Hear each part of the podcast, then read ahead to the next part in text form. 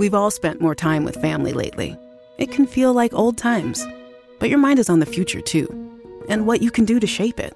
At Sandy Spring Bank, we work with clients to help them grow and protect their money with wealth management, trust services, and insurance so they can enjoy today and ultimately pass along their wealth. We believe real banking is a conversation. Let's talk about your dreams. Visit sandyspringbank.com/wealth. Wealth and insurance products are not FDIC insured, not guaranteed, and may lose value. Listo, estamos en directo desde la iShop. Acá estoy con arroba ciudadano cero José. ¿Qué más? Hola Jairo, hola a todos los que nos escuchan. Estamos aquí a punto de empezar una conferencia con arroba espectro en Twitter eh, sobre el iPhone 6 Plus. Nos va, sí, nos va realmente, no sé si solo hablar del 6 Plus, porque es el que tiene en la mano, Sí, pero también creo que va a hablar del 6. Y la idea de todo esto es invitar a la gente que los compró hoy a, a- a contar un poco cómo va, a ser, cómo va a ser su uso, ¿no? Recordemos que hay una cantidad de cosas nuevas en el iOS 8 para estos dos nuevos teléfonos, como el Reachability, que es darle dos toques al Touch ID para que la pantalla baje. Eso seguramente la gente que está acá no lo sabe y eso es lo que explicarán el día de hoy, creo. sí, eh, aquí tenemos a, estamos unas 6, 7 personas y hay dos damas aquí enfrente, dos señoras eh, con eh, sendos iPhone 6, iPhone 6 Y acá hay Plus. 6 Plus, y Blancos iPhone allá. 6 están estrenando y estamos es- a la expectativa esperando que ya, ya vamos a arrancar. Eh, la tienda está bastante llena y la gente está comprando iPhone. Está, hay fila, ¿no? Hay Sí. fila para comprar iPhone.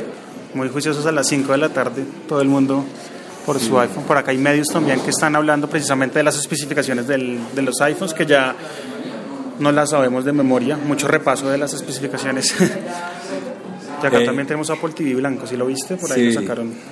Pero ese debe ser una versión ya... No, no, ese lo trae Spectrum. Bueno, eh, ya estuvimos probando los, ya los tuvimos en nuestras manos. ¿Con cuál te quedas? Definitivamente ya con cuál te quedas. No. Te los metiste el bolsillo y todo. Sí, tengo que, que probar más. eh, puedo decir que no me disgusta el iPhone 6 Plus, Ah, yo te dije. pero me encaja mucho, mucho el iPhone 6. eh, son muy rápidos los dos, ¿no? Muy- Sí, comparten, digamos que las mismas especificaciones técnicas con el chip A8.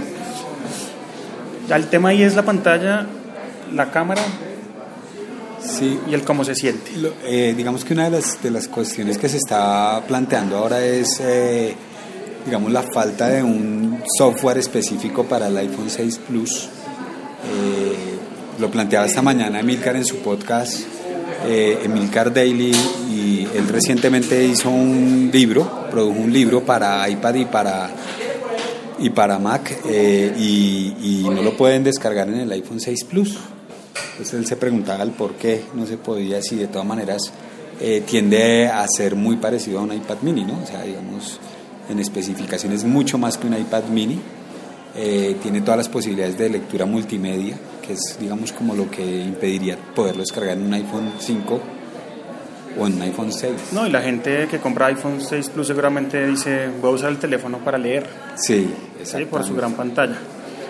Ajá. Acá la gente está abriendo ya sus teléfonos Sí. felices y van a aprender a usarlos el día de hoy acá con Expectro en Twitter.